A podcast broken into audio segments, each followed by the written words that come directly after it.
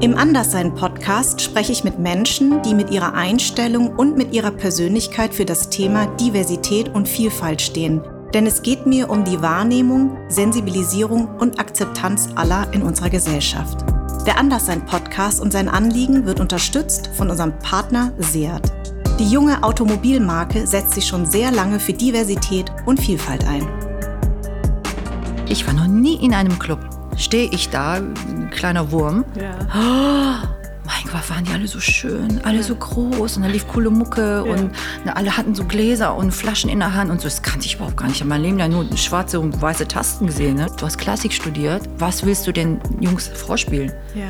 Was machst du denn, wenn die sagen, spiel doch was Cooles? Kann ich nicht. Ich kenne zwei Lieder, habe ich gesagt. Ja? Das, ach echt, was denn? Ne? Da sag ich ja Bomber und Lunda. Boah, alter Schwede. Bomber und Lundas zwei Lieder. Also, und dafür bin ich so dankbar, dass ich anders sein darf und die das Glück habe, einfach aus diesen verschiedenen ähm, Mentalitäten die besten rauszupicken.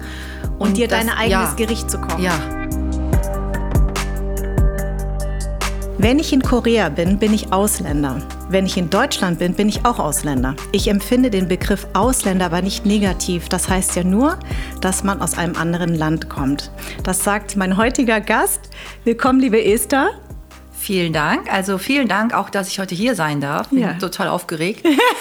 Nach einem Jahr wieder mal sich normal anzuziehen wie ein Mensch und auch sich anzumalen. Ne? Also total schön. Und echt, es ist mir eine große Ehre, dass ich heute hier so dir gegenüber sitzen Ja. und dich mal persönlich kennenlerne. Ja, ich freue mich total. Weißt du warum? Es gibt nämlich zwei ähm, Sachen. Äh, und zwar habe ich mir immer, ich habe einen sehr großen koreanischen Freundeskreis, deutsch-koreanischen, Ja. muss man ja ähm, korrekt sagen. Also ich kann so ein paar Sachen, Bobo, Imo, Oh, Bali Bali. Ja, ganz wichtig in Korea. Ja, Bali, Bali, schnell, schnell, Ja, ja, ja, genau. und äh, Mul, Wasser. Ja. Also, weil einer meiner engsten Freundinnen ist eben ähm, Deutsch-Koreanerin. Ja. Ich habe ihr auch deine, deine, äh, dein, äh, über dich ein bisschen Ja. was geschickt und sie meint, oh, was für eine tolle Frau.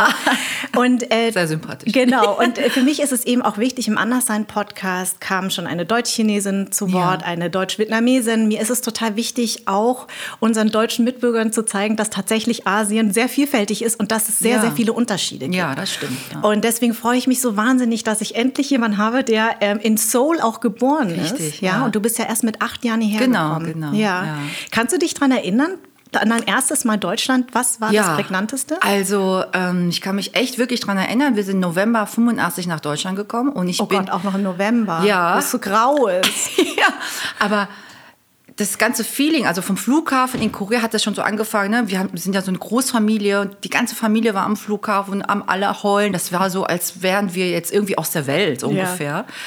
Und ähm, ich bin in Korea auch ein Jahr zur Schule gegangen und für mich war wirklich so ein Kulturschock, als ich dann hier in Deutschland in die Klasse kam oder zur Schule war das für mich wirklich, das ist bei mir noch so hängen geblieben, weil in Korea war ich immer die Nummer 55. Also in jeder Klasse gab es so zwischen 50 und 60 Schüler.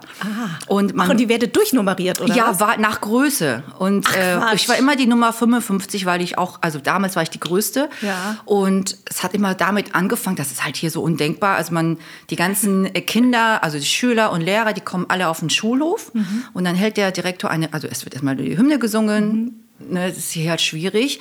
Und der äh, Schuldirektor hält eine Rede und dann ist wie beim Militär eigentlich, wenn man so überlegt. Ne? Ja. Und dann sind sie alle so hintereinander in die, in die Klassen rein. Und ich war immer die Nummer 55. Also ich bin halt so aufgewachsen und ich kannte das halt nur so. Ja. Ne, man durfte nichts trinken, man saß da wirklich so gerade und hat nicht da irgendwie widersprochen oder gesprochen oder generell gesprochen während des Unterrichts. Und dann kam ich in eine Klasse, damals in, unsere erste Station war Camp Lindfort. Und wir waren, glaube ich, so 25 Schüler und wir saßen alle so im Kreis. Und der eine hat getrunken, der eine hat so gewippt. Und für mich war das wirklich Schock. Ja. Ich gesagt, was ist das denn? Ja. Das, ist, das ist eine Klasse, das ist eine Schule. Und, Weil ähm, es bei euch sehr diszipliniert ja, total, Ja. total. Und äh, es war alles sehr frei. Wir müssen natürlich jetzt erstmal von vorne beginnen, warum Ja. dein Vater hierher kam. Also ich finde es total interessant. Mhm. Deine ähm, Familie ist ja so ein bisschen gesplittet. Die einen sind Musiker Ja, genau. und die anderen der, dein Vater ist in vierter Generation, nee, fünfter Generation, sind, es ist ein Pastor. Genau. Ja. Das ist etwas, was nämlich die Deutschen auch häufig nicht wissen. Ähnlich wie bei den Vietnamesen ist, der, ist die Katholikenanzahl sehr, sehr hoch. Also der Katholizismus ist Mhm. Ja. ein, ein, ein fester Bestandteil der vietnamesischen Kultur, weil die Franzosen ja sehr lange Mhm. Ja. da waren. Also die denken ja immer Asiaten gleich Buddhisten. Gen- genau. Ne? Genau. Und Das in, in, und in Korea ist das, ähm, sind das die, ähm, ist es äh, äh, die Evangel äh, Ja, die, also mittlerweile, also eigentlich, eigentlich ist ja Korea auch ein buddhistisches Land Mhm. gewesen.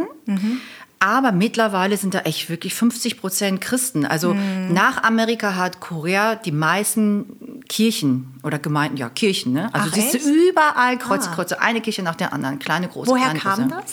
Aus Amerika. Also die Ah. ersten Missionare kamen aus Amerika und die haben halt in Korea angefangen zu missionieren. Und nach Amerika hat, ich meine, Amerika ist natürlich viel größer als Korea, Ja. hat Korea nach äh, Amerika die meisten Missionare, die weltweit unterwegs sind. Ah, okay. Siehst du, und in Vietnam waren es immer die Franzosen, Mhm. Ja. eben auch Missionare. Ja. Mhm. Also ich glaube, die ersten waren die Portugiesen. Und dann durch die französische Besatzung war's, äh, kam der Katholizismus nach Vietnam. Ja, das wissen natürlich die Mhm. meisten nicht. Und wie du auch selber sagst, sehen Asiaten oder schwarzen Kopf und sagen, ach, hier Buddhisten und so. Genau. Und überall hängen ja buddhistische Bilder und so. Aber im Grunde genommen wissen die gar nicht. Also es ist ja so deren Assoziation, okay, Mhm. was Ruhiges, Asiaten, immer am Lächeln, immer nett, immer freundlich. Ne? Ja, ja, genau. Ja, ja. ja, ja. Du hast ja auch wie ich, äh, ähm, also ich habe einen, ich habe einen Sohn mit 30 bekommen, aber mein zweites habe ich erst mit 43 bekommen. Also man hört ja ständig irgendwie, warum bist du noch nicht verheiratet? Ja. Warum hast du noch keine Kinder Ja. und so? Hast du Probleme mit Männern und so? Also ich war, ich bin oder ich war die einzige aus der ganzen Verwandtschaft, mütterlicher und väterlicherseits, die so Single durch die Welt tingelte und so und ne, ich hatte wirklich Freude in meinem Leben oder an meinem Leben und habe da jetzt nie so Gedanken drüber gemacht, oh, wenn du kommt. Ich muss natürlich auch dazu sagen, ich habe natürlich mit ganz vielen tollen männlichen Persönlichkeiten gearbeitet und deswegen war es natürlich schwierig zu sagen, oder ich habe auch, da kommen, werden wir bestimmt auch drauf äh, sprechen kommen später. Man hat einfach zu viel gesehen und irgendwann sagst du, ey, ganz ehrlich, äh, das ist, äh, ob du jetzt verheiratet bist und, sind alle gleich, ne? So. Und ich habe echt auch echt spät geheiratet und meine Oma, Mit wie viel Äh, Jahren? warte mal, ich bin jetzt drei, also mit 41, Ja. nee, mit 40, 41, Ja. mhm, habe ich, ja, mit 40 geheiratet und mit 41 Kind gekriegt und das Ja. war, es ist undenkbar. Ja. Wobei in Korea jetzt auch viele Frauen, so Karrierewomen, äh, Wum- äh, Frauen, Mhm. Ja. später heiraten und später Kinder kriegen. Aber für meine Oma, die jetzt ja noch lebt, hat gesagt, Mhm. du, wenn du mal heiratest und ein Kind kriegst, dann werde ich meine Augen zumachen, so lange kann ich nicht. Ne? Das war immer ihr Spruch. Ich kann mich noch daran erinnern, hat sie einmal angerufen und hat mich echt gefragt, ob ich Probleme mit Männern habe. Mhm. Nee, Oma, ich habe einfach nur nicht den Prinzen getroffen. Ne? Ja, und ja. jetzt habe ich nicht so das Bedürfnis. Ne? Ja, ich bin froh, dass ich erst mit 40 meinen Mann kennengelernt habe und auch geheiratet. Es ging dann auch relativ zack, zack, zack schnell. Ja, ja. Wir haben auch so alles abgehakt. Ja, willst du Kinder? Ja, du willst heiraten? Ja, da, da, da, da, da. Und dann ging es ganz schnell. Ne? Aber war das für deine Familie eigentlich schwierig, dass du ein, mit einem Deutschen verheiratet bist? Nee, meine Eltern fanden es super. Also meine Eltern haben schon immer gesagt, also wir kamen ja 85 mit der ganzen Familie und mein Vater war ja Pfarrer und ähm, wir hatten ja eine Gemeinde, also mein Vater hat ja eine koreanische Gemeinde geleitet und dann kamen ganz viele, die dann gesagt haben, boah, Pastor, meine Tochter hat jetzt einen deutschen Freund und sie würde ihn gerne heiraten und wir wollen das nicht, wie kann ich ihr das ausreden? Und mein, mein Vater hat mir gesagt, das ist doch super.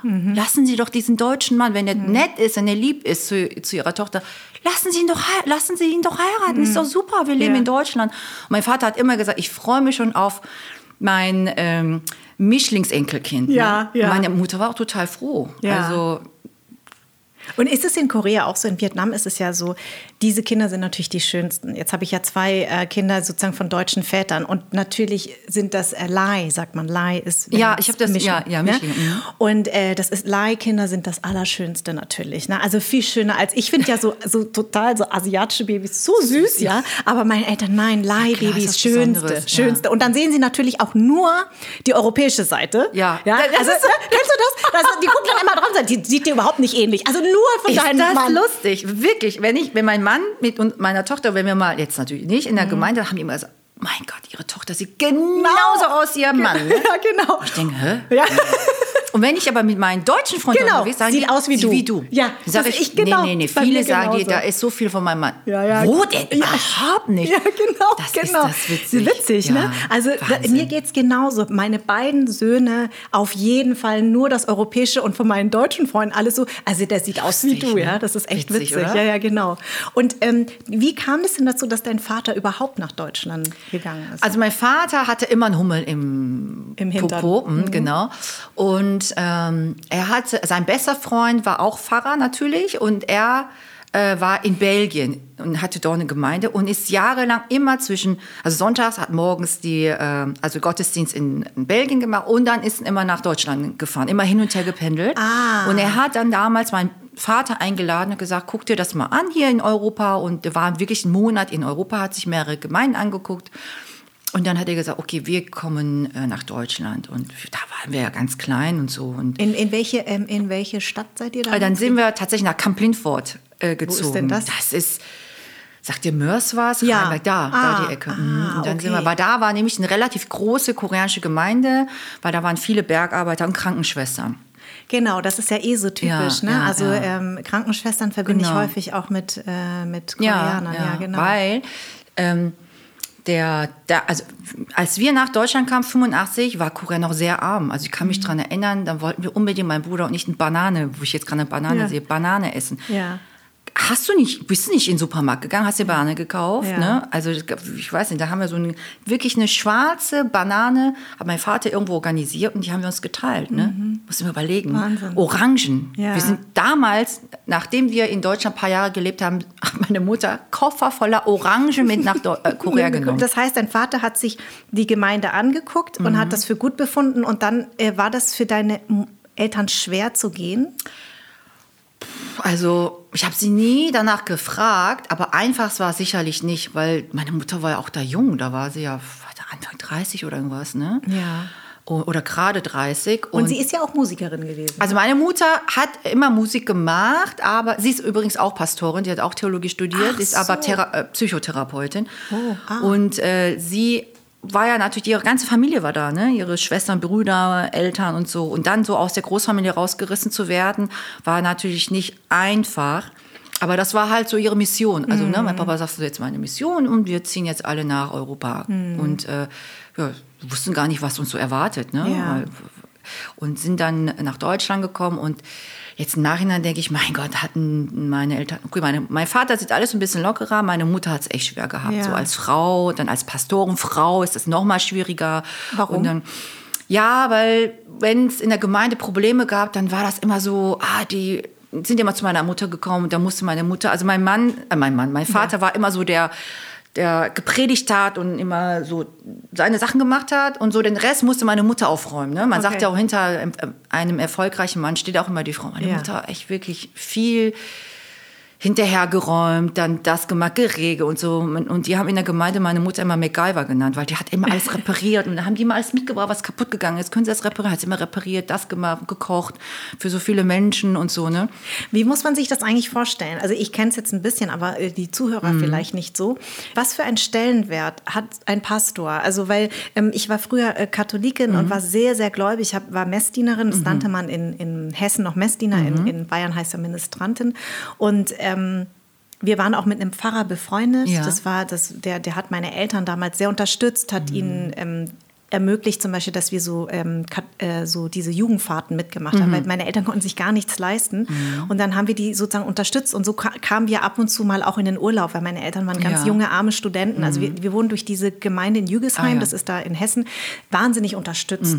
Toll. Und ähm, der, der, der Pfarrer war damals, ähm, hatte einen, einen Stellen, also einen sehr hohen Stellenwert, Mhm. hat er ja immer noch, aber trotzdem gibt es ja immer weniger Christen. Ja. Ich, wie ist es eigentlich in Korea? Also sozusagen, wenn du als, als, als Pastor hier eine koreanische Gemeinde, Mhm. ähm, da wird ja auch auf Koreanisch gepredigt, da werden, wird auch gesungen. Äh, Kann man, wenn, hast, warst du hier mal in einem, in einem sozusagen in einer deutschen Ja, ja. Messe? Ist das Unterschied? Ja, ist tatsächlich anders. Also ist viel freier. Ne? Da werde ich, als ich das erste Mal in einer deutschen Gemeinde war, habe ich gedacht, okay, jetzt ist das wieder so in die zurück in die Vergangenheit, als ich dann in die Schule kam. Alles viel freier. Ne? Äh, dann haben die so, ja, Amen gerufen, ja, stimmt. Dann ist er aufgestanden, auf Toilette gegangen, die Kinder liefen, liefen rum. Also hat alles äh, Vor- und Nachteile, ne? Ja. Aber es war viel, viel freier. Ja. Und bei uns ist halt so, ist halt sehr heilig. Klar, darfst du auf Toilette gehen, wenn du musst, aber Ja. Da wird jetzt nichts dazwischen geredet oder so, ne? Und man zieht sich auch wirklich für den Sonntag auch schick an. Und äh, das Erste, was mein Vater wirklich hier ähm, in der Gemeinde den Frauen beigebracht hat, gesagt, Frauen, wenn ihr sonntags in die Kirche kommt, ne? Bitte macht euch hübsch. Ja. Lippenstift. Gibt es auch. Wirklich, ganz am Anfang, 85, klar, das Ja. waren alle, die haben hart gearbeitet, ne? Ja. Krankenschwester, Bergarbeiter. So, und dann waren sie froh, wenn sie mal einmal die Woche irgendwo hinkamen, wo sie untereinander waren. Da Ja. konnten sie koreanisch sprechen, koreanisch essen. Danach gab es ja immer koreanisches Essen. Ach, immer danach wird gegessen zusammen. Mhm. ja. Ah. Und das war für die halt so, oh komm, die Koreaner unter uns und Mhm. so. Und dann kamen die einfach so, wie sie waren. Ne? Und dann mein Vater gesagt, bitte kämmt euch die Haare, zieht eure besten Kleider an und schminkt euch. Bitte Lippenstift. Ja. Bitte. Warum Weiß war ich- ihm der Lippenstift so wichtig? Nee, weil das ist ja so auch so ein Zeichen für so schick machen für ja, Frauen. Ne? ja, und ja. da, und, die, ich muss echt sagen, das war auch die erste Gemeinde, wo die Frauen wirklich sich schick gemacht haben Mhm. sonntags. Und ich fand das schön. Das ist genauso, wenn ich irgendwie einen Auftritt habe. Das war auch zum Beispiel auch so ein Erlebnis.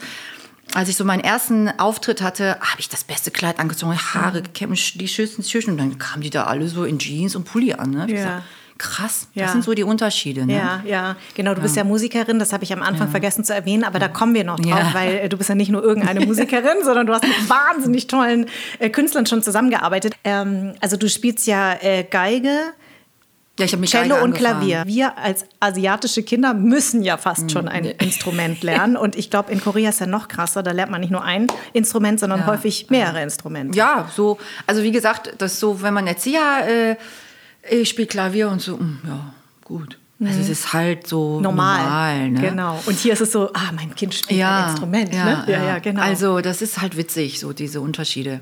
Ähm, Aber machst du das mit deiner Tochter auch so? Wie alt ist die jetzt? Sie ist jetzt zwei, sie ist Ja. Dezember zwei geworden. Also klar kriegst du mit. Sie, ich war ja schwanger, als ich auf Tour war, da hat sie auch, glaube ich, da schon sehr viel mitbekommen. Ja. Aber auch so, wenn ich mich, ich spiele leider Gottes viel zu wenig, aber da steht ein Flügel, dann Mhm. geht's immer mal wieder hin und dann spiele ich dir was vor, ne? Und dann macht sie nach so und klippert Mhm. Ja. da rum und haut da drauf und so. Und ähm, ich, also ich bin überhaupt kein Fan von so Kind, also zwingen. Ja. Meine Eltern waren auch sehr frei. Also meine Mutter war sehr streng. Ähm, aber die haben mich zum Beispiel nie gezogen. Also als ich studiert habe, äh, ich habe ja auch relativ oder ein bisschen früher angefangen zu studieren als äh, Jungstudierende. Da gab es natürlich so Piano-Camps und Wettbewerbe, da wo die Mutis echt vor der Tür gestanden haben Mhm. und dann immer geguckt haben, ah, haben die jetzt drei, vier, fünf Stunden gespielt und vorher, oder es gab auch Kinder, die angebunden waren an einen Hocker und so. ne? Ach, Quatsch. Ja, das haben die Gott sei Dank nicht gemacht und deswegen hatte ich immer Freude daran. Ne? Ah, okay. Und das würde ich auch niemals machen. Und ich, auch wenn ich Schüler hatte, habe ich immer gesagt, also der äh, Kevin, der hat überhaupt gar keine Lust. Lassen Sie doch Fußball spielen und so. Ne? Also ich möchte keinen zwingen. Irgendwann, wenn er selber drauf kommt, dann super gerne, ne? aber das hat keinen Sinn. Ja. Aber hat dein, deine Eltern hatten diese Einstellung schon immer oder vor allen Dingen auch gelernt, als sie hier waren? So? Mein Vater war schon immer so. Der war schon immer so ein Freigeist. Also der wird auch. Der Appa. Er, ja, der Appa, genau. Appa ist Übrigens sagt meine. Tochter zu meinem Papa auch immer Appa, komischerweise. Und er, äh, er war, also wenn er äh, auch so unterwegs war am Flughafen, wurde er immer auf Englisch angesprochen. Er hatte schon relativ früh graue Haare gekriegt, hatte immer so einen Hut auf. Also total untypisch für einen Pfarrer. Ja. Wenn er für so Seminare oder Konferenzen eingeladen wurde, hat er immer so den Ältesten oder den Vikar dabei, der dann gefahren ist. Und da wurden die immer als Pastor angesprochen, weil die hatten immer Anzüge. Und mein Vater total so in Khaki Schuhen, also von Kopfbus, immer in einer Farbe mit Hut und so. Und er hat gesagt, nee, nee, äh, das ist der Pastor. Ne? Ja. Er war schon immer sehr offen für alle Dinge. Und ich kann mich echt noch dran erinnern, ich habe ja in der Gemeinde immer Klavier gespielt, so Chor begleitet und so weiter. Und ich habe gerne Röcke angezogen und mich schon relativ früh angefangen zu schminken oder Nagellack und so. Ne? Und dann haben die immer gesagt, ey, wie kannst du als Pastorfrau so rumrennen? Ne? Und mein Vater hat gesagt, meine Tochter hat vom lieben Gott so schöne Beine bekommen, sie soll doch ihre Beine zeigen. Und da bin ich heute noch meinem Vater echt dankbar. Der war echt cool. Oder auch so Blusen, die also jetzt nicht durchsichtig waren, Ja. aber schon so, wo du so durch so die Ärmel gucken Ja. konntest. Und hat mein Vater gesagt, ist doch toll. Ja, ja. Also muss man als Pastorentochter oder als Pastorenfamilie schon ein bestimmtes Bild erfüllen. Ja, ja, Und das ist bei ganz vielen und gerade auch, mh, es gab sogar so Clubs, der Club der äh, PK. Also Pesto Kids. Ah, ach, echt? Ja, in Amerika ganz groß, in Korea auch ganz groß. Und hier gab es auch mal so einen so einen Club. Also beziehungsweise, wenn so Seminare waren, dass die Pes- PKs sich extra getroffen haben. Und dann konnten sie sich mal auswählen. "Ah, Ist das bei euch auch so, wenn deine Mutter neue Schuhe anhat, dass sie mal gesagt hat, warum hat die Pastore Frau neue Schuhe an und so. Ach, krass. Ja, und deswegen musste ich immer so Musterkind sein. Ne? Ich habe auch nie meiner Eltern gegenüber irgendwie mal so irgendwie Widerworte gegeben Mhm. oder mal Nein gesagt, weil es gehörte sich so. Ne? Und selbst als du also hier groß geworden Ja, bist, hast du ja, dich dran gehalten, ja. ja? Ja, das ist heute noch so ein bisschen, gut, jetzt bin ich natürlich viel länger, lebe ja schon hier, habe Ja. natürlich viele Sachen abgeguckt und angenommen, aber trotzdem ist halt so, ähm, wenn deine Eltern das sagen, ist so. Mhm, Ne? Und äh, mein Vater war schon immer so ein Freigast und ja sehr offen. Meine Mutter war immer eine sehr äh, fleißige, die wollte immer lernen, hat natürlich immer viel dazu gelesen und äh, wie gesagt, sie war sehr streng, was aber viele mh, hier streng mh, verwechseln mit so einsperren, anschreien Mhm. Ja, und ja, so ja. verprügeln. Ne? Für mich bedeutet streng sein einfach diszipliniert oder Mhm. konsequent zu sein. Ne? Wenn, die- wenn das Kind muckt oder so, dann wird so, pass mal, so wird jetzt nicht geredet und da, da, da, da, so. Ja? Ist dein Bruder älter oder jünger? Der ist jünger. Der ist jünger. Ähm, wie, wie war das für deinen Bruder? Also ähm, wird da, wer- werden da auch Unterschiede gemacht? Ja, ja, Mädchen und Jungs, klar. Ja. Also jetzt glaube ich nicht mehr so. Ich war jetzt schon lange nicht mehr, nur mal so für zwei, drei Wochen. Aber es ist ja immer noch schon so, äh, dass die äh, Mädels kochen, waschen. Das machen die Männer nicht. Ne? Mhm. Und war für mich klar. Also immer für meinen Bruder, wenn meine Eltern nicht da waren, dann zu kochen, sauber zu machen, meinen Bruder zu waschen. Das ist total normal gewesen. Ne? Ja. Dass der Ältere oder die Ältere immer dafür sorgt, dass es dem Jungen, Jüngeren besser geht und so. Ja. Es gab dann natürlich früher viele Familien oder Kinder, da wo die Mutter verstorben ist oder der Vater, weil Mhm. damals halt mal so armes Land war, Korea, dann haben die Ältesten immer für die kleineren, Jüngeren gesorgt, ne? Geld Ja. verdient, die Schu Schule geschickt und so. Und da Ja. hörst du ganz oft, ne? Ja. Und das habe ich mir jahrelang anhören müssen und das war für mich total klar. Jetzt denke ich, warum? Ne? Und jetzt kriegt er ab und an mal so zurückgeschossen. Ne? Aber es war für uns total normal, dass der Junge auch nicht in der, in der Küche steht. Äh, Das macht halt das Mädchen. Und das sind wiederum so, wo ich sage, das ist toll in Deutschland. Das ist egal, ob du Mann oder Frau bist. Ne? Und mein Mann hilft total viel mit. Heute hat sich natürlich auch viel mehr geändert in Korea, aber so bin ich halt aufgewachsen.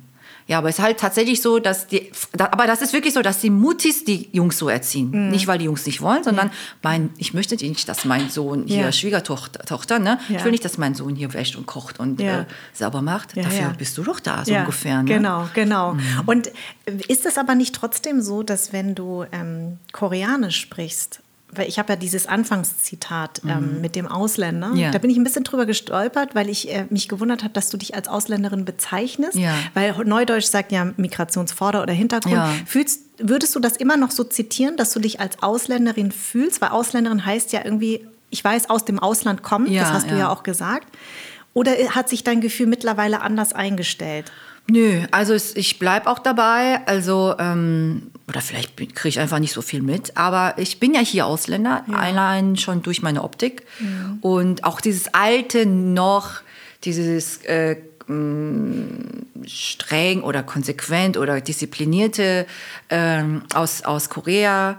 Und, äh, und in, wenn ich in Korea bin, bin ich auch total Ausländer. Aber ich empfinde das gar nicht als negativ, sondern ich habe irgendwann angefangen, weil ich wusste ja schon, als ich nach Deutschland kam, ach, ich bin anders. Klar, ich spreche die Sprache nicht, ich sehe anders aus, ja, ich bin das anders äh, aufgewachsen, ich bin total anders. Am Anfang war es sehr schwierig für mich, allein schon die Sprachbarriere, äh, Barriere. Barriere, ne? Und ich habe als Kind nicht so viel gesprochen in der Schule, weil ich dachte, oh, bloß nichts falsch machen, bloß Ja. nichts falsch sagen. Das war, lag auch natürlich auch an der Erziehung, weil Ja. als Pastorentochter darfst du ja nicht so viele Fehler dir erlauben. Ne? Und deswegen, be- bevor ich was Falsches sage, ist das jetzt das Wasser oder die Wasser, sagst du mal lieber nichts. Ne? Ja, ja. Mittlerweile denke ich, ey, dieses Anderssein genieße ich total, weil Mhm. wenn ich mal sage, der Wasser, na und, ich bin Ausländer, guck dir Fernsehen, hier die ganzen Castingshows, da kann die Hälfte, mehr als die Hälfte kein Deutsch, ja? Ja. Wäre es mal damals so gewesen, hätte ich da überhaupt keine Hemmungen gehabt, aber Ja. es war wirklich da für mich echt so, oh, eine große Mauer. Ich finde das total interessant, dass du das sagst. Und das finde ich ja auch das Schöne bei diesem Podcast, weil ähm, wir haben ja alle verschiedene Biografien und äh, strugglen ja, in Mhm. Ja. verschiedenen Richtungen. Und ich finde es total schön, dass du sagst, ich habe überhaupt kein Problem damit. Jeder hat ja so seine eigene, das, was ihn stört. Ja. Und du hast ja anscheinend damit kein Problem. Aber hattest du niemals so Identitätskrisen gehabt? Nicht wirklich. Also wenn's, also Thema Identitätskrise wäre dann vielleicht als Pastorin Tochter. Da ja, klar, zu Warum? sagen, wo muss ich denn immer, immer so lieb sein? Äh, wenn ich da irgendwo einen Preis gewonnen habe, durfte ich nie darüber sprechen. Wenn ich Weil das gute Zeugnis- unbescheiden ist, Ja, ne? Mhm. meine Mutter, das weiß so, als ich Kind, als ich jung war, immer immer bescheiden, immer Mhm. bescheiden. Ne? Und ähm, auch als ich das erst, äh, die ersten Male mit den Hosen unterwegs war und weißt du, dann wollten die Ja. Leute unter. Äh, Genau, das müssen wir mal kurz erwähnen, Ja. weil du bist nämlich schon sehr, sehr lange äh, auf Tour mit den Toten Hosen. Ähm, Ja, bin ich sehr dankbar für, Und, ja. und das ist echt Wahnsinn, die Geschichte überhaupt, da kommen wir auch gleich Ja. noch drauf.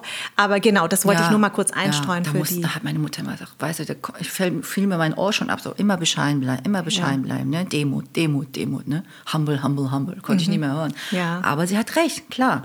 Und ähm, die haben mir gesagt, meine Mutter hat mir gesagt, die gehen auch auf Toilette machen, Kakao und klein, Pipi. Also sind ganz normale Menschen. Klar habe ich Respekt, meine Mutter natürlich auch. Für Vor das, was sie erreicht. Ja, Ja. egal wer. Ja, ob das wer. Mhm. die, ja, gerade in dem Thema jetzt mit den Hosen. Und ähm, aber bei ihnen ist das besonders, also bei, bei den Hosen kannst du wirklich diese Demut schon riechen, weil sie sind total normal. Also, dass man schon darüber redet, dass man normal ist. Aber gibt es ja natürlich auch andere, die sind total bodenständig auf, äh, mit beiden Beinen auf dem Boden, sagt man das so. ja. Und weißt du, die sind total dankbar für alles. Ne? Die haben mir gesagt, vielen Dank, Esther, dass du mitgekommen bist. Denke ich, hä? Warum? Ja, Oder äh, vor zwei Jahren äh, waren wir auf so einer kleinen Radiotour und ich musste meine Mutter mitnehmen, weil meine Kleine war ja noch klein. Und dann habe ich gesagt, oh Gott, ey, komm, lass uns, Mama, lass uns immer draußen bleiben, nicht mit in die Garderobe gehen, sonst wir fallen total auf, ne? Du und Ja. ich und noch ein kleines Kind und so. Dann haben die gesagt, nee, kommt rein, hier, ne, fühlt euch wie zu Hause. Und die haben sich bei meiner Mama bedankt, bei mir bedankt. Ich sage, ey, mir kamen echt die Tränen, weil Ja. das ist nicht normal. Ne? Ja, ja. Und da hat meine Mutter gesagt, wow, sind Mhm. das tolle Menschen. Wenn der Campi ein Pfarrer wäre oder Pastor, Ja. mein Gott, wäre das toll. Hat immer gesagt. Könnte die Campino Welt ja mal missionieren. fragen. Ja. Campino war da noch Könnte die Welt missionieren, ja. Ja, Ja. aber ähm, äh, ich finde das interessant, dass du sagst, äh, deine Identitätskrise hattest du eher als Pastorentochter und nicht so sehr mit deiner Identität als Deutschkoreanerin. Ha- Esther ist aber ein deutscher Name, oder? Oder hast du schon immer Esther geheißen? Ja, also väterlicherseits haben wir, also die Kinder haben von unserem Opa alle biblischen Namen bekommen. Also Sarah, Hannah, Johann, mein Mhm. Ach Bruder so. ist Daniel. Mhm. Also gibt es ja in Korea auch koreanische Ja, Namen. Ne? Wird halt ein bisschen anders geschrieben, aber Ja. Also väterlicherseits haben alle biblische Namen. Also das heißt, Esther Ja, ist tatsächlich ja, dein Name. ja. Was ist dein koreanischer Name? nee, ich heiße Kim Esther. Kim Esther. Ja, ah, okay. Sie sagen immer den, den, äh, den, den Nachnamen, Ja, zuerst. Ach so, genau. ist in Korea auch so. Ah, genau. Und wenn man halt schimpft oder meine Mutter sauer hat, die gesagt, Kim Esther, immer, ne? den vollen Namen, ne? Ja, ja, Das genau. So witzig, in ne? Vietnam ist auch erster Familienname. Ja. Und ich finde, das sagt ja auch ganz viel über eine Kultur aus. Erst die Familie und dann das Ja. Individuum. Ja, da Während sind wir ja wieder, mhm. Genau, während hier ist immer ganz wichtig, was möchte ich individuell, bist du? wer Ja. bist du Ja. und so. Das ist also in Vietnam auch so. Erstmal die Familie und dann kommst irgendwann mal du. Wenn du sagst, so als äh, brave Pastorentochter, wie, wie war das eigentlich für deine Eltern, als du dann anfingst sozusagen, du hast dich ja, du hast Klavier studiert und dann bist du ja, du hast in einer dich in einer Bar beworben zum Ja. Arbeiten. Da habe ich auch gelesen, da warst du zum allerersten Mal überhaupt in so, einem, Ja. in so einer Location. Wie bist du A, erst mal draufgekommen und B, was haben deine Eltern gesagt? Nee, das da war wirklich arbeitest? so per Zufall. Ich hatte, ich habe ja in meinem Leben lang immer an diesen Jungen musiziert teilgenommen. Mhm. Und da war auch ein, an der Musikschule, an derselben, ein, auch ein Koreaner, der war mm, drei Jahre älter und Michael Kim hieß der übrigens. Auch Ach, Kim witzig. Nachname. Ja, aber Kim ist ja häufig, Ja, ne? ja, so 50, wie Pro- drei, ja, ja. 40 Prozent der äh, kenn so viele heißt Kims. Kim. Aber es Ja. sind dann wieder verschiedene Kim-Stämme. Ach so. Ja, und dann fragen die Ah. mal, welcher Kim, fragen die. Ne? Und die gleichen Stämme dürfen nicht miteinander also heiraten. Aber, wo, aber wie, wie, wie, woher also gibt es dann einen Zusatz? Wird anders geschrieben dann, auf Chinesisch. Also du, wir haben natürlich unsere Schrift und Ja. äh, dann kannst du deinen koreanischen Namen auch nochmal auf Chinesisch schreiben. Also es ist Hangul, Han, ich weiß nicht, ob das jetzt rein Chinesisch ist, aber Ja. Ja, das ist Chinesisch. Und dann gucken die, da, daran erkennen die, ob du jetzt, nehmen wir mal an, Kölner Kim bist oder Ja. Düsseldorfer Kim, so. Und dann so. fragen die auch. Und die gleichen dürfen nicht heiraten. Meine Mutter ist auch Kim, Ja. mein Vater auch, was ungewöhnlich ist. Es sind aber zwei verschiedene Kims. Deswegen geht das. Ach, wie abgefahren. Ja, das wusste ich nicht. ja, ja, das ist äh, schon eig- eigentlich total kompliziert, aber irgendwie auch schön. Super ne? schön, finde ich total Ja, toll. finde ich total Also interessant. sagst du, ich bin Fahren Berlin? Ja, zum Beispiel. Also waren sagt, drei Stämme, glaube ich. Also wenn ich mich Ja. nicht total irre, waren drei verschiedene Kim-Stämme und dann Ja. fragen die, welcher Stamm so ungefähr. Ah, okay, okay. Deswegen 40 Prozent der Nation heißt Kim. Ja, also, ja, ne? okay, ja, okay. Mhm. Ja. Genau. Und äh, dann, dann, genau, äh, Jugend musiziert, da hast du diesen Ah ja, genau. Koreaner, den anderen. Genau, Kim, und er genau. hatte einen, sein bester Freund hat Geburtstag gefeiert, dann hat er gesagt, willst du nicht mal mitkommen? Ich so, ja, okay, klar. Mhm. Und dann äh, sind wir, also ich habe in Essen an der Volkwang studiert und dann sind wir nach Düsseldorf gefahren und dieser Club äh, war MK2 damals, der Mhm. angesagteste Club in Düsseldorf, äh, an einem Dienstag. Und dann stand ich, war noch nie in einem Club, stehe ich da, ein kleiner Wurm, Ja. Mein Gott, waren die alle so schön, alle Ja. so groß und da lief coole Mucke Ja. und na, alle hatten so Gläser und Flaschen in der Hand und so. Das kannte ich überhaupt gar nicht. Ich habe mein Leben lang nur schwarze und weiße Tasten gesehen. Ne? und dann habe ich gedacht, Wahnsinn. Dann stand ich wie bestellt und nicht abgeholt einfach da, wie gelähmt. Und dann kam so ein Mann so in Bermuda-Shorts und Lacoste-T-Shirt und so Adiletten und hat gesagt, ey, möchtest du nicht hier arbeiten? Und dann war ich, wie alt war ich? 19, 20 oder so. Und dann habe ich gesagt, oh, wer sind Sie? Wirklich, so habe ich reagiert. Ne? Muss dir mal vorstellen. Und dann gesagt, ja, hier, ne, das ist mein Laden und ich glaube, du würdest total cool hier reinpassen. Ne? Und ich hatte total Angst. Dann hat er mir auch direkt den Barchef vorgestellt und dann hat sie gesagt, ja, will, ja willst du hier anfangen? Und äh, so hat er ganz komisch so geredet. Und dann sage ich, ja, aber ich habe noch nie in einer Bar gearbeitet. Ja, ist ja, kannst du ja anfangen. Und dann habe ich tatsächlich das Wochenende darauf angefangen. Nein. Aber hast Ja. du deine, deine Eltern nicht gefragt? Äh, ich habe nicht, gef- ich habe erst ja gesagt, aber das war, glaube ich, so aus Schock. Ja, Schock. es gibt ja kein Nein bei uns. Erstmal ja. Und dann, äh, irgend, dann habe ich dann angefangen und dann äh, habe ich meine Mu- erst habe ich gesagt, Mama, ich habe so einen Job. Ja, ja, ja. Ne? Sie würde ja niemals drauf kommen, dass das ein Club ist. Mhm. Ja, aber wenn du in Korea sagst Club, ist das hat hat man so die Assoziation, alles dunkel, fast nackte Frauen, wird Mhm. nur Drogen genommen, geraucht, gesoffen und alle liegen total äh, besoffen in der Ecke Gibt's rum. hier schon auch, so ist ja Gibt es nicht. natürlich auch viele, aber ähm, das war wirklich so ein After-Work-Party, so ab sechs, fünf nach sechs und dann kam die Ja. nach der Arbeit, Ja. also alles noch sehr gediegen, alles so. Ja. Meine Mutter hatte Schwierigkeiten, die hatte wirklich Schwierigkeiten und die gesagt, um Gottes Willen. Unsere ich habe meine Tochter. Tochter so wohl erzogen, jetzt Ja. fängt die da an einem Club zu arbeiten, wo nur Alkohol fließt und ne, Drogen und so weiter. Aber du hast trotzdem gesagt, ich mache das. Ich wollte das mal machen, ja. Ja. Habe ich gestanden. Ich weiß noch, dann erster Abend, dann haben die Leute bei mir äh, äh, Corona bestellt, witzigerweise. Corona-Bier. Habe ich den Cola hingestellt, weil ich nicht wusste, was Corona ist.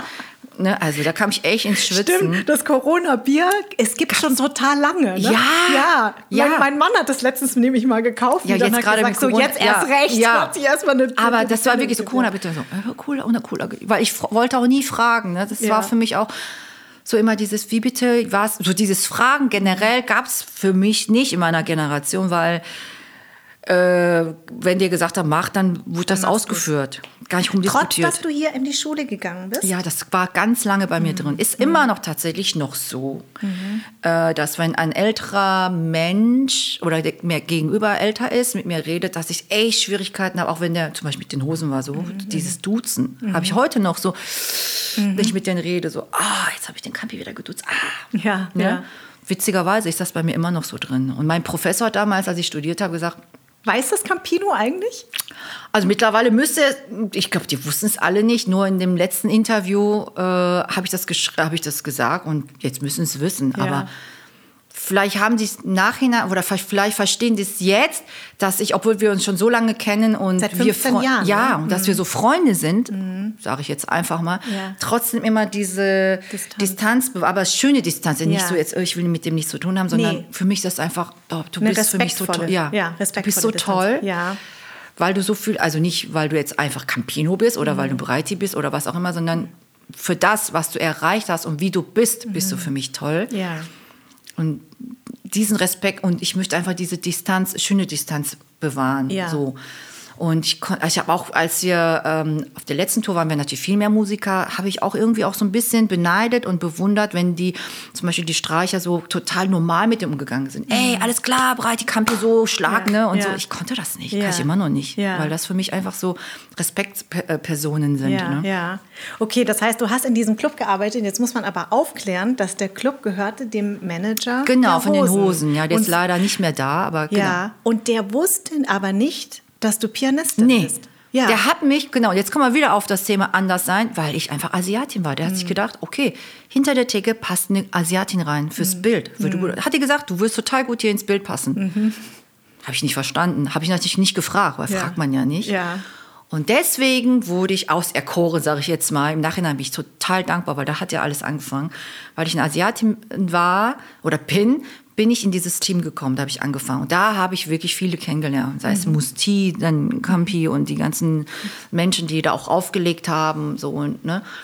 und da hat mein, sage ich jetzt mal, weltliches Leben angefangen. Ja, Wahnsinn. ja, ja. Also mit 20 eigentlich äh, hast du dich ich war ein Spätzünder. Spätzünder. Ja, ja. Und was ich auch total äh, süß fand, war, dass du mal gesagt hast, für dich gab es ja auch nur die klassische Musik. Ja, also ja. du hast ja quasi dann angefangen, dich zu öffnen. Ja.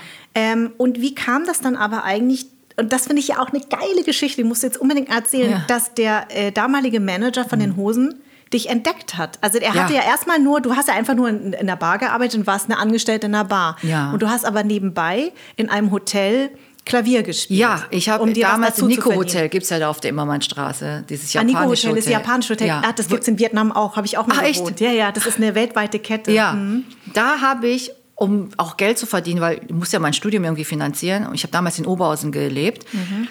habe ich damals überhaupt nicht, hat sich nicht rentiert, weil ich bin für 80 D-Mark oder so, bin ich jeden Abend nach äh, Düsseldorf gefahren, habe da Klavier gespielt. Ist auch eine Welt für sich, Hotel. Mhm. Und da hat der ähm, Jochen seine DJs, äh, damals wirklich bekannte DJs, da untergebracht. Und dann saß er da, ich weiß nicht, mit wem er damals da war, und hat, oder der hat auf die DJs gewartet und hat mich da klimpern sehen. Ne? Und sagte, Nein. Esther, du spielst Klavier? So kam das, weil vorher haben wir nie drüber geredet. Abgefahren. Ja, und das sollte, also im Nachhinein sagt meine Mutter, das sollte, Sollte alles so sein. sein, Und total. dafür bin ich heute noch so dankbar. Wirklich Ja. jeden Morgen stehe ich auf danke, danke Jochen, Ja. danke Hosen, wirklich. Ja. Und dann? Ja, und dann hat er, sich das gemerkt und irgendein Monate später oder sogar ein Jahr später hat er gesagt, pass mal auf, hier äh, für MTV Unplugged, äh, hättest du denn da Lust, da Klavier zu spielen? Und da habe ich gesagt, ja klar, warum nicht? Weil das war für mich so, ja, ja, da kommt so ein Obermacker, ne, nennt sich Manager. Ich kannte die Hosen nicht. Also Ja. ich vom Hören sagen, aber Ja. was die machen und so, pff, Ja. keine Ahnung macht so einen auf dicke Hose ne, und sagt, ey, kleines asiatisches Mädchen, willst du nicht bei uns da mal spielen? Ne? So, so habe ich das aufgefasst. Und dann habe ich gesagt, ja, warum nicht? Und erst viel, viel später stand ich an der Kasse in Oberhausen, klingelte mein Telefon und da war der Campi dran. Da hab ich ich habe keine Ach, der hat Luft dich direkt angerufen? Der hat mich angerufen Oh und ich habe keine Luft mehr gekriegt. Und Oh gesagt, Gott. "Ah, hör mal, das Klavier wird dann da und dann geliefert. Hattest du nicht Lust, mal so uns kennenzulernen und eine Probe zu spielen und so, ne? Ja, klar. Okay, Mhm. hm, total cool getan. Aufgelegt und dann konnte ich erst mal nicht schlafen. Ich sage, okay, Ja. pass auf, du hast Klassik studiert. Was willst du den Jungs vorspielen? Ja. Was machst du denn, wenn die sagen, spiel doch was Cooles? Kann ich nicht. dann habe ich ohne Witz Pflaster um meinen zwei Finger gewickelt. Weil, weil wenn die mich, wenn die gesagt hätten, spiel mal was Cooles, da, Jungs, tut mir total leid. Ja, boah, stell dir das mal vor. Ich, ich habe mich total Geil. verletzt und ich kann heute leider nicht vorspielen. Wie Ja, geil. so, Gott sei Dank habe ich natürlich nicht gesagt. Also dann bin ich da wirklich da hingekommen. Also vorher habe ich natürlich schon so ein bisschen geguckt, okay, wer sind die Hosen? Die waren ja abwechselnd da mal in der Bar, aber keine Ahnung. Alle haben Ja. gesagt, boah, guck mal, der Campino ist da, der Ja. Andi ist da und der da ist da und so. Und ich habe immer gesagt, Entschuldigung, äh, können Sie einmal die Ärmel, ich habe die auch mal gesiezt, einmal die Ärmel heben, damit ich die Bar äh, wischen kann. Und der Campi hat sich auch gedacht, was ist das denn? Ne? Ja. Wusste er damals, dass du Nee, nee, diejenige nee. bist? Ah nee. ja, okay. Das war ja Mhm. vorher. Und wahrscheinlich hat dann der äh, Jochen dann gesagt, das ist dann das Mädel da aus der Bar. Also von Ja, der, ne? ja. Und dann bin ich tatsächlich dann da hingefahren und äh, die saßen dann äh, so schön. Ähm, und dann stand da wirklich so eine Klimperkiste. Ne? Und Mhm. dann haben die gefragt, ja, kennst du denn so ein paar Lieder von uns? Ich kannte wirklich nichts, aber die Assistentin hatte mir schon vorab dann die ganzen CDs geschickt. Und habe ich mir auch nicht gehör, angehört. Äh, Wirklich nicht? Nein, weil ich hatte keinen CD-Player. Das heißt, du bist unvorbereitet dahingegangen. und ich hatte echt die Buchsen voll. Dann Ja. saß ich da, beinahe cool getan. Und was, was hast du dann gesagt? Hast du gesagt, ja, ich kenne eure Musik? Ja, hab gesagt, ja, ja, kenne ich. Ich kenne zwei Lieder, habe ich gesagt. Ja. Und sagt, ach echt, was denn? Dann sage ich ja Bomber und Lunda. Boah, alter Schwede. Bomber und Lunda ist zwei Lieder. Also wenn du das, Das ist ein Lied. ja. Da war das Eis gebrochen, da haben die Jungs sich kaputt gelacht und so. Und dann sagt der Campi, ey, weißt du was, das ist total, das ist super, weil du bist halt nicht, ähm, Fan-Fan. äh, nicht versaut, hat er Ja, gesagt. Okay, ja, so. ja. Und dann haben die mir, Gott sei Dank, angefangen, mir so ihre Lieder vorzuspielen. Und dann kannst du einfach dazu was klimpern. So sind die ganzen Sachen dann entstanden damals. Da war ja da nur der Raphael, also der Cellist und halt ich ähm, ah. als Gastmusiker da und dann wirklich, da haben wir immer da uns angehört, dazu was gespielt, dazu gestreicht, dazu geklimpert und so sind die Sachen dann entstanden. Ah. Super Arbeit. Und hatte er aber, das würde mich interessieren, also ich kenne die Hosen ja noch von früher, ich habe ja. die häufiger interviewt, noch zu meinen Viva-Zeiten. Ähm, und die sind ja wirklich gefühlt schon immer da gewesen. Ja. Ähm, hatten die nie jemand, der Klavier gespielt hat oder haben sie einfach Lust gehabt auf jemand Neues? Das würde mich echt mal interessieren. Ja, die wollten, ähm, also ich meine, weil ich mich nicht total irre, ich will jetzt auch keinen Quatsch erzählen, aber so ist das in meinen Erinnerungen oder in meinem Kopf hängen geblieben.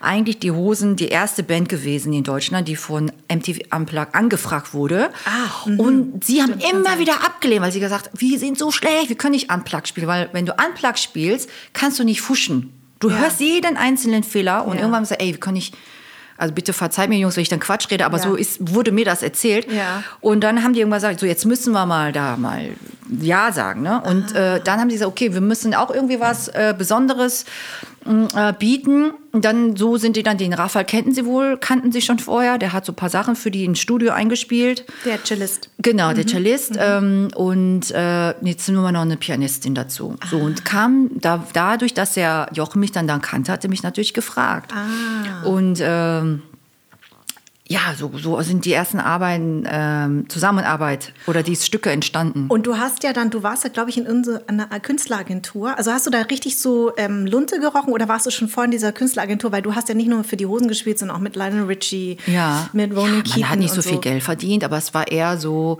Ähm, aber bist du dadurch erst dazugekommen? Nee, nee, nee. also ich habe nee, da auch schon so ein bisschen angefangen, auch so für, damals gab es ja Top of the Pops, Dome genau. und so. Ja, genau. Da habe ich, war ich fast jeden Donnerstag da und und da muss ich echt sagen, zu dem Zeitpunkt, wo das angefangen hat, habe ich dieses Anderssein zum Positiven angenommen. Mhm. Weil am, am, obwohl am Anfang war es ein bisschen schwierig, weil die haben gesagt, okay, der braucht eine asiatische Do der Zucchero braucht eine asiatische Geigerin, der, der und der und die brauchen eine asiatische Pianistin und so. Und dann habe ich gesagt, ey, wieso darf ich nicht vorspielen? Ich kann spielen. Mhm. Wollten die nicht hören. Das war so ein Katalogsystem. Dann haben die gesagt, wir brauchen eine Mama, eine schwarze Mama, ja. Mama, ja. äh, eine Background-Sängerin und dann wollen wir eine, eine, asiatische Geigerin oder Pianistin und so. Das war halt so nach Farben. Ach, da so. hatte ich am Anfang echt Probleme gesagt, ich kann ja. doch spielen. Ne? Warum gehen die immer noch so nach meinem Aussehen? Und irgendwann hat es Klick gemacht, gesagt, ey, Esther, sei doch dankbar, weil weil du anders bist, ja. kriegst du die diese coolen Jobs oder du hast die Chance oder die Möglichkeiten, so viel zu erleben. Ich habe echt damals sehr viel erlebt, viele interessante Menschen kennengelernt, viele coole Partys erlebt. Mhm. Ich habe ja auch ähnlich wie du, dadurch, dass du ja mit den mit verschiedenen ähm, äh, Künstlern unterwegs bist, vor allen Dingen mit den Toten Hosen, ja. habe ich ja durch durch Viva auch erst so dieses Leben kennengelernt. Mhm. Ne? Also dann war ich ja beim Musikfernsehen, war, bin viel rumgereist. Mhm. Ich kannte Hotels davor gar nicht. Meine Eltern haben sich nie Hotels geleistet. Ja, ja. Ne? Wir haben, sind immer Zelten gegangen. Ja. Oder wenn es mal ganz hoch kam, hatten wir mal so ein Apartment, wo wir auch selber kochen mhm. konnten. Mhm. Das heißt, ich habe da eine ganz neue Welt. Also dieses wow. zum Flughafen fahren, in den Flieger steigen, im Hotel an. Ich weiß noch, als ich zum ersten Mal in so einem fünf sterne hotel Gänsehaut. Ja, war ich so. So lange Corona, verdammt. Ja, genau. Und es ist so, äh, ich ich habe das da erst richtig ja, kennengelernt, dieses ja. Leben. Und ähm, ich glaube aber, dass, dass wenn ich einen anderen Background gehabt hätte, hätte mich dieses Leben wahrscheinlich in. Ich, ich war immer sehr geerdet durch meine Erziehung. Ja, ja. Also dass ich, ich auch das, das ganz wichtig. Ja. Und ähnlich was du sagst, dass man das nicht für selbstverständlich hat und mhm. immer diese Demut behält, dass man sagt, Mensch, das ist schön, dass man das erleben ja. darf. Allerdings muss ich sagen, mhm. und ich weiß nicht, wie es dir geht, ich bin ja schon seit, seit über 20 Jahren in diesem Job, mhm. ähm, die meisten Menschen verwechseln oft diese Demut und diese, so wie wir sind, dass sie dann häufig über Grenzen gehen. Also dass die einen manchmal so, ich habe manchmal das Gefühl, dass sie einen nicht ernst nehmen oder ja. dass du manchmal tatsächlich, wenn ich mal laut werde oder ja. dem, äh, mit dem, ne, wenn ich ja. so auf den Tisch haue, dass dann alle immer total irritiert sind. Also das kann ich heute besser als früher, auch weil ich Mutter geworden bin. Dann lernt man das ja erst Richtig. Recht. Aber ähm, ich weiß nicht, wie es dir geht. Manchmal gehen die Leute über meine Freundlichkeit und über mein, so wie ich bin, drüber und das, das ist das, was mich dann verletzt. Kennst du das? Ja, total. Also Ganz lange hatte ich, wie, wie du das auch gerade schön beschrieben hast, wirklich immer dieses freundlich sein, nie wieder Worte geben, immer Ja sagen, mm -hmm, mm -hmm, auch wenn du anderer Meinung bist, habe ich wirklich ganz, ganz, ganz lange in mir gehabt. Habe ich teilweise auch immer noch, wobei ich das jetzt gelernt habe. Aber die beste Schule war, in Düsseldorf gab es mal dieses Dr. Thompson. Das war so damals so in Restaurant, Bar, Club. Mhm. Und da durfte ich ähm, als Empfangsdame die Gäste empfangen. Dann habe ich zwischendurch auch Musik gemacht. Ich durfte meine Musikerkollegen einladen. Und dann Wochenende gab es immer Live-Musik. Bis dahin war ich wirklich so ein, diese typische oder dieses typische äh, Asiatin, was man sich so hier so vorstellt. Ja, hallo, ah, kommen Sie bitte. Ah, nein, so dieses ja. freundliche und so. Und dann stand, ich muss dir vorstellen, das war so ein Riesending. Und dann, wenn du reinkamst auf so einem Gelände und dann hast du, da waren so dicke ähm, Samtvorhänge und dann, wenn du diese Vorhänge aufgemacht hast, stand mhm. ich da. Mhm. Ich immer hohe Hack, die höchsten Schuhe, wie ein Tannenbaum war ich behängt, mit Schmuck geschminkt, immer rote Lippenstift, rote Nägel und immer total durchgestylt und mit meinem pinken iPad. Ja. Und wenn die Gäste reinkamen, ähm, war ich immer die erste Person, die sie gesehen haben. Und ja. da gab es ganz viele zum Beispiel Weihnachtsfeiern waren natürlich so 50 Männer, ja. 60 Männer, 120 Männer. Und das Witzige war, und da muss ich wirklich sagen, dass dieses Bild immer noch, obwohl wir in 2021 leben, ja. diese Männer gibt, die dann so eine Asiatin sehen und dann so direkt erst so der Blick von oben nach unten mhm. gescannt und dann so, oh, du gefällst mir. Ja, ja. ja genau. Hab ich gesagt, ich angeguckt. Ja. Ich verstehe sie gerade nicht. Was meinen Sie? Meinen Sie, haben Sie gerade mit mir geredet? Und das muss ich erst mal lernen. Ja. Vor, davor hätte ich dann gesagt, ja, danke. Ja. Oder so hast du nichts gehört. Aber ja. dadurch, dass ich jeden Abend mit solchen Leuten zu tun hatte, mhm. bin ich immer stärker geworden. Und dann habe ich dir gesagt, wissen Sie was, Sie können sich gerne einmal hier umdrehen, da rausgehen und brauchen Sie nie wieder zurückkommen. Da waren Sprüche. Ich habe gehört, Asiatinnen haben so andere Anatomie. Also ich wollte das jetzt nicht so, ich wollte diesen Mann jetzt nicht zitieren, weil, ne? Ja. Hab ich echt, hab ich echt Anatomie ist ja noch nett gesagt, ja, ne? ja, genau. Nicht, ja. Oder Sachen oder. Ja, oder, so ja, genau. Ich hatte, ich, mein allererster Fernsehauftritt war mit äh, einem Schauspielkollegen, der nicht mehr lebt, deswegen nenne ich auch seinen Namen nicht. Also ich hatte eine ganz kleine Rolle, da war ich 17. Ja, ja. Und ich hatte damals so ein bisschen Kung Fu gemacht. Und ja. dann haben sie halt irgend so eine gesucht, die ein bisschen Kung Fu kann und das war die Mörderin und die stirbt aber dann gleich, weil er ist ja der Held und ne, so und rettet dann die Kollegin, keine Ahnung. Und er hat sich neben mich gesetzt, hat mich von oben bis unten angeguckt und gesagt, ähm, kannst du mich nachher mal massieren? Boah. Also nicht irgendwie, hallo, ich bin der, ja. hm, wer bist du, sondern erstmal gleich mit Massage. Ja. Und das hat, das, ich war völlig geschockt, weil ja. ich weiß noch, ich habe meinen Eltern immer gesagt, ich werde Schauspielerin, meine Mutter, nein, das ist ganz hm, schlimm, mhm, Besetzungscouch und so. Und dann hatte ich dieses erste Erlebnis mit diesem Kollegen und das hat äh, total, da habe ich auch gedacht, oh Gott, meine Mama hat recht. Ja. Das ist ganz schlimm. Ja, ist das ne? schlimm, oder? Ja. Aber weißt du, was ich auch, ich wurde dann immer stärker und heute, heute bin ich sehr dankbar für die ganzen Erfahrungen. Also man kriegt da wirklich Sachen wie zum Beispiel, also ernste Fragen, jetzt nicht so ein Witz. Sag mal, du hast ja so kleine Augen, siehst du auch alles, ne? Und dann habe ich gesagt, es war ein Typ in einer Bar im Hafen, also wirklich so eine ganz coole Bar, ne? Und dann habe ich den so angeguckt, habe ich so meine Augen, das sehen die jetzt hier gerade nicht, ja. habe ich so auseinandergeguckt und gesagt, oh mein Gott, ich sehe, wie hässlich du bist. Also Sachen, Ne? Oder weißt du, was ich sogar gemacht habe? Da bin ich jetzt nicht stolz drauf, aber der hat es wirklich verdient. Der hat wirklich so mit Massage und ihr könnt ja, ihr, mhm. so, ihr, ja, ja, ihr genau, könnt ja so alles schön massieren und so. habe ich gesagt, entschuldigen Sie. Ne?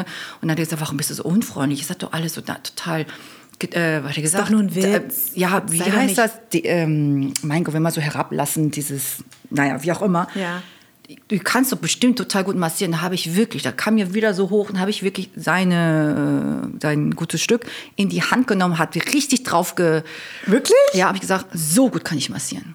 Nein, ja, das hast weil, du nicht getraut. Ja, musst, also ich, das klingt jetzt wirklich, bin ich stolz drauf, aber wenn du das wirklich jeden Abend hörst, ja. du Asiatin kannst ja gut massieren, ah, du kannst ja. bügelst bestimmt zu Hause auch ja. nackt, du hörst Sachen, wo du denkst, Unfassbar, wir ne? sind doch jetzt nicht irgendwo uh, uh, uh, ja, ja, 19, ja, genau. 1800, wir sind 2021. Ja. Wie kann man sowas fragen? ja? Also ja. Wenn auch was sich halt Leute dann rausnehmen. Ne? Und das, ja, ist, das ist ja das, was ich ja manchmal auch sage, diese, diese, diese Alltagsdiskriminierung, ja. die tut wirklich krass weh. Also es ist ja immer die Frage, es ist ja zwischen MeToo, Alltagsdiskriminierung und Rassismus, mhm. was sich Asiatinnen häufig anhören müssen. Ja. Und ähm, Männer sind ja völlig perplex, wenn du denen Widerworte ja, gibst und dann ist immer geschockt. gleich jetzt äh, hast du deine Tage oder ja, was, weißt genau. du, dann kommt ja. immer so ein Spruch ja. und das ist schon krass. Also ich weiß auch, dass ich mit 14, als ich mit meiner Mutter mal im Flieger saß, äh, war, waren wir auch, ähm, man konnte nur über damals über Thailand oder Singapur nach Vietnam fahren und wir sind häufig, haben wir die Route über Bangkok genommen und da gab es halt natürlich immer dementsprechend mhm, diese Kegelclub-Männer. Ne? Mhm. Und da war das auch so, dass äh, meine Mutter gefragt wurde, ähm, wie viel ich denn kosten würde. Ja. Das weiß ich noch. Da Ja. war ich 14. und Meine Mutter war völlig schockiert. Die wusste gar nicht, was sie Wahnsinn, sagen ja. soll. Aber solche Sachen begleiten. ja. Und, das, und das leider muss man wirklich sagen, dass sich das kaum verbessert hat. Nee, leider nicht. Also, wo du jetzt gerade mit dem Kaufen, ich hatte mal einen Freund, äh, ähm, mein Mann denkt ja, ich, er ist mein erster Freund gewesen, aber ich hatte auch mal einen äh. Freund und er hatte mich auf eine Hochzeit mitgenommen. Und ähm, wie lange war das jetzt her? 15 Jahre oder was, ne? Ähm, da hat der Vater von dem Bräutigam ihn gefragt, in meiner Anwesenheit, er hat mich angeguckt, aber nicht mich direkt angesprochen, hat zu ihm gesagt, hör mal, wo hast denn deine Freundin her? Da habe ich gesagt, äh, Entschuldigung, es gibt so Kataloge auf der Seite 293, ganz oben rechts, da bin ich. Da können Sie mich buchen, habe ich gesagt. Also das hat sich ja leider Gottes echt nicht äh, gebessert. Aber ähm, ich wurde halt durch diese, also die Erfahrung will ich, möchte ich nicht jedem äh, wünschen, aber mich hat halt da diese Erfahrung einfach stärker gemacht. Und dann wurde ich jeden, je, jeden Tag oder jedes Wochenende wu- wu- wurde mein Lippenstift roter. Ja. Immer dunkler, ne? Ja. immer dunkler geschminkt, damit die bloß nicht äh, sich trauen, mich anzusprechen. Mein Bruder hat irgendwann gesagt, wenn du so rumrennst, Nuna als ältere Schwester, Ja. wirst du niemals einen Mann kennenlernen. Da spricht doch keiner mehr an. Ja. So, so ne?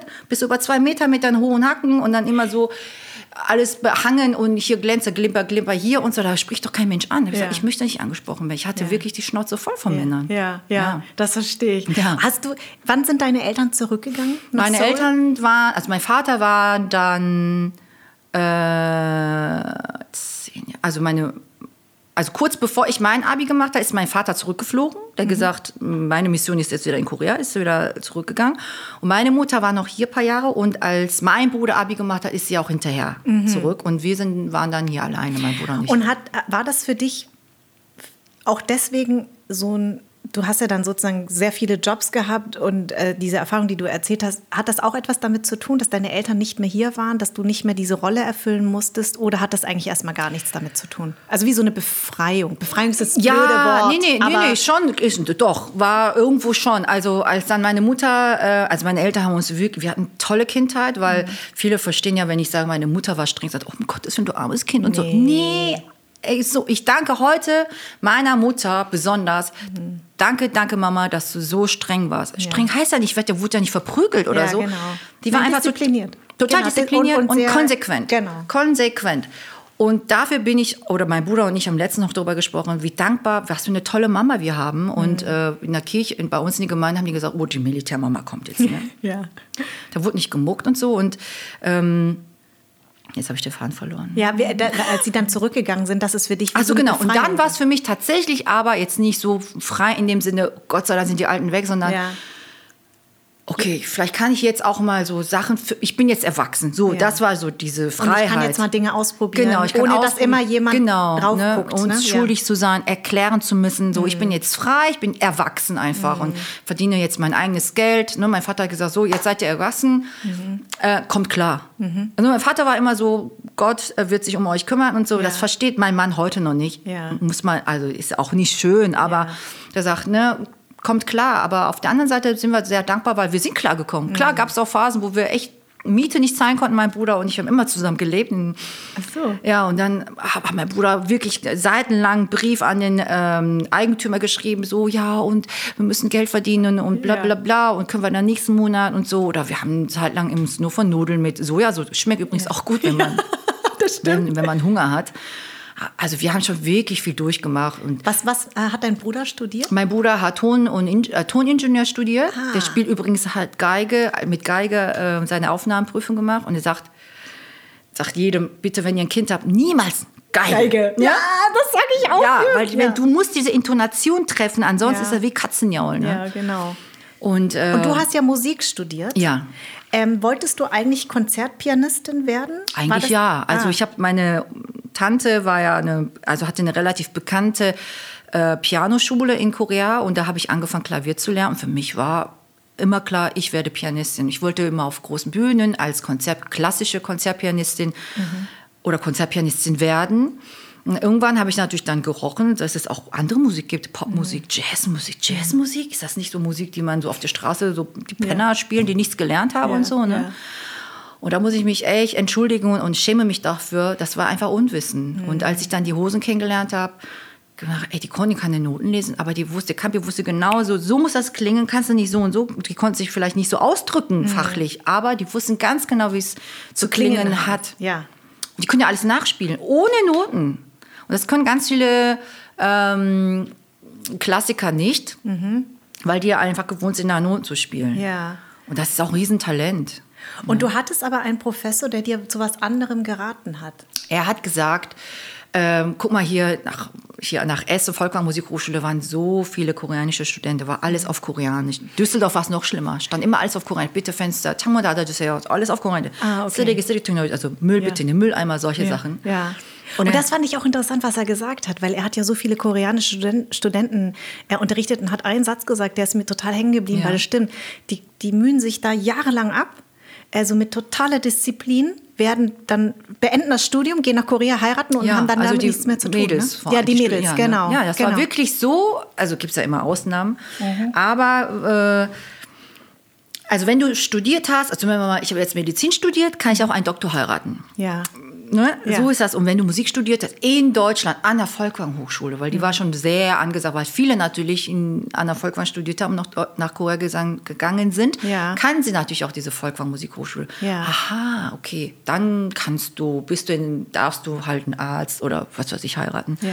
Und viele kamen hier, haben ihr Diplom gemacht, sind wieder zurückgeflogen und waren Mutis. Ja. Was ja jetzt nicht, Mutis, Nee. halt, also wirklich. Ich ne? weiß aber, was du meinst. Also Ja. aus seiner Sicht verstehe ich das, Ja. weil das ist ja, er sieht ja sehr viele Ta Talent Genau. und dann ähm, wird dieses Talent sozusagen nicht, wird dem nicht nachgegangen, sondern es wird nur, es, man strebt nur nach diesem Diplom Genau, an und dann ist es eigentlich vorbei. Und dann hat er dir was geraten? Nee, da hat er sich auch aufgeregt. Er hat gesagt, bah, ihr kommt hier, könnt kein Deutsch, ihr setzt euch da hin und äh, versteht nichts in der Vorlesung. Ihr könnt alle wie, wie Roboter Klavier spielen. Drrrr. Aber ja und? Und dann fliegt ihr zurück. Und dann hat er gesagt, wenn du hier bleiben willst, dann würde ich dir raten, Pädagogik, also Musikpädagogik zu studieren, weil spielen können alle, ne? Das war für mich, da ist meine Welt zusammengebrochen. Und dann war auch noch, dazu kam es noch, dass mein Professor, dann habe ich Bach gespielt, Beethoven gespielt und dann hat er mich zum ersten Mal gefragt, also zum ersten Mal irgendjemand mich gefragt hat, was siehst du dann für ein Bild, wenn du diese Sonate spielst? Ich habe nichts gesehen. Ich habe nur das gespielt, was ich ausgehe. Ich habe diese 40 Seiten auswendig gelernt, habe dir an den Stellen Takt so und so so gespielt, wie mein Professor gesagt hat. Ich habe kein Bild gesehen. Weil das war wie so ein Computer, Knopfdruck und dann drrrr, leise, laus und dann Ja. schneller werden, Retardante und so weiter. Ja. Und dann hat er mich gefragt, ich habe nicht, ich habe innerlich bin ich kaputt gegangen. Ich, Ja. gesagt, ich sehe kein, ich will ein Bild sehen, ich sehe kein Bild. Ja. Der sagt, das ist ein Problem. Du musst doch, wenn du was spielst, musst doch ein Bild sehen. Du musst doch Gefühle haben. Mhm. Ja. Hatte ich nicht. Für mich war Weltuntergang. Ja. So kann ich kein Kla Klavier spielen. Weil mein Bruder zum Beispiel, der war ja nur zwei Jahre jünger, der hat ja Geige gespielt, auch, der hat auch sehr guten Lehrer. Und er, dann habe ich meinen Bruder gefragt, sag mal, wenn du jetzt dein Bach-Ding da spielst, ne? Mhm. Siehst du ein Bild? Ja klar, ich sehe eine Brandung und die Wellen dagegen knallen. Ja. Ich habe geweint, ich habe gesagt, warum sehe ich die verdammten Bilder nicht? Ja. Ich will auch Bilder sehen. Weil ich, damals war so in, der, in meiner Generation, jetzt natürlich nicht. Mhm. Damals war wirklich so, du springst, wenn deine Mutter sagt, spring vom Tisch Mhm. und so. Ist nicht schön. Also deswegen habe ich natürlich das, äh, das Glück, aus den beiden unterschiedlichen Ländern diese schönen Sachen rauszupicken. Ne? So wie ein Pibimbap. Ne? Ja. Dieses, dieser ja, das Reis mit den, genau, Essen. Reis mit diesen verschiedenen Reissorten, äh, ach Quatsch, mit den, äh, welche- Zutaten, Zutaten genau. äh, Gemüse und dann Ja. kommt noch Ei drauf. Und so beschreibe ich mein Leben. Ja. Jetzt. Weil vorher war ich einfach nur weißer Reis und dann habe ich ein bisschen Sesam drüber geströmt. Und das Ja. war schon, oh, Highlight. Aber Ja. durch meinen Professor, durch mein Studium und auch mit Zusammenarbeit mit den Hosen und mit anderen und Dr. Thompsons, da wo ich da immer stärker wurde, Ja. da kam immer mehr Zutaten dazu. Oder meine Beziehungen, die zu Ende gegangen sind oder wo ich keinen Bock Da kamen so viele Farben dazu und wurde immer bunter und Bibimbap wurde immer Leckerer. leckerer und hatte Und so schärfer. Viele, ja, und schärfer und so viele Geschmacks. Ah, ich krieg gleich Hunger. Richtig auch. Und dafür bin ich so dankbar, dass ich anders sein darf und die, das Glück habe, einfach aus diesen verschiedenen ähm, Mentalitäten die besten rauszupicken. Und, dir das- dein eigenes ja. Gericht zu kochen. Ja, das ist dein. Bibimbap, Ja, ne? Also das so genau. wie du dir das genau. Das ist eben Gelingt auch das. mir nicht immer, aber ja. Genau. Und ähm, war diese, dieser, diese, dieser Moment mit deinem Professor, war das schon, dass du bei den Hosen gespielt hast oder war das davor? Nee, also dann danach kam das. Und dann habe ich gesagt, Ah. okay, dann wechsle ich, dann äh, studiere ich äh, Instrumentalpädagogik, was natürlich viel mehr mit so Vorlesungen und Bücher lesen und das war halt nicht so meins. Ich wollte immer nur spielen und so. Aber trotzdem, klar, ich wollte hier bleiben und Ja. gesagt dann und, auch unterrichten so, ne? Und War das machst so du ja Ding. auch. Ja, ich wollte nie unterrichten. Ich habe Ja. gesagt, nee, nein, nein, nein, tut gar nicht so weh. Nur wenn ich dann selber auf Tour war und viel gemacht habe, und da habe ich Ja. gemerkt, oh, das ist das nicht. Wieso Ja. verstehen die das nicht? Ja. Warum können die nicht im Takt klatschen? Geht das Ja. nicht? Und so. Ich bin Ja. ja auch ganz oft eingeschlafen, ne? Ja. So. Und sag mal jetzt noch ganz kurz, wenn äh, dein, deine Eltern deine Enkelin, also ihre Enkelin Ja. sehen, sind sie da auch so streng? Großeltern sind, glaube ich, nie streng mit Nee, den ne? Sie sagt, meine Mutter sagt, pass mal auf, also da sie ja Therapeutin, Psychologin ist, liest sie natürlich auch ganz viel über Kindererziehung Mhm. und Babys und so. Und dann sagt, das musst du so und so machen, so und so machen. Ja, genau. Das ist ja immer so lustig. Ich sage auch immer, mein Vater war Ja. sehr streng mit mir. Ich musste Vietnamesisch sprechen. Ja, ja Und ich spreche mit meinen Söhnen ja auch äh, Vietnamesisch. Toll. Und äh, der Kleine ist natürlich jetzt durch den Kindergarten, spricht da sehr viel Deutsch. Ja. Und dann erw erwische ich meinen Vater, wie er Deutsch mit dem spricht.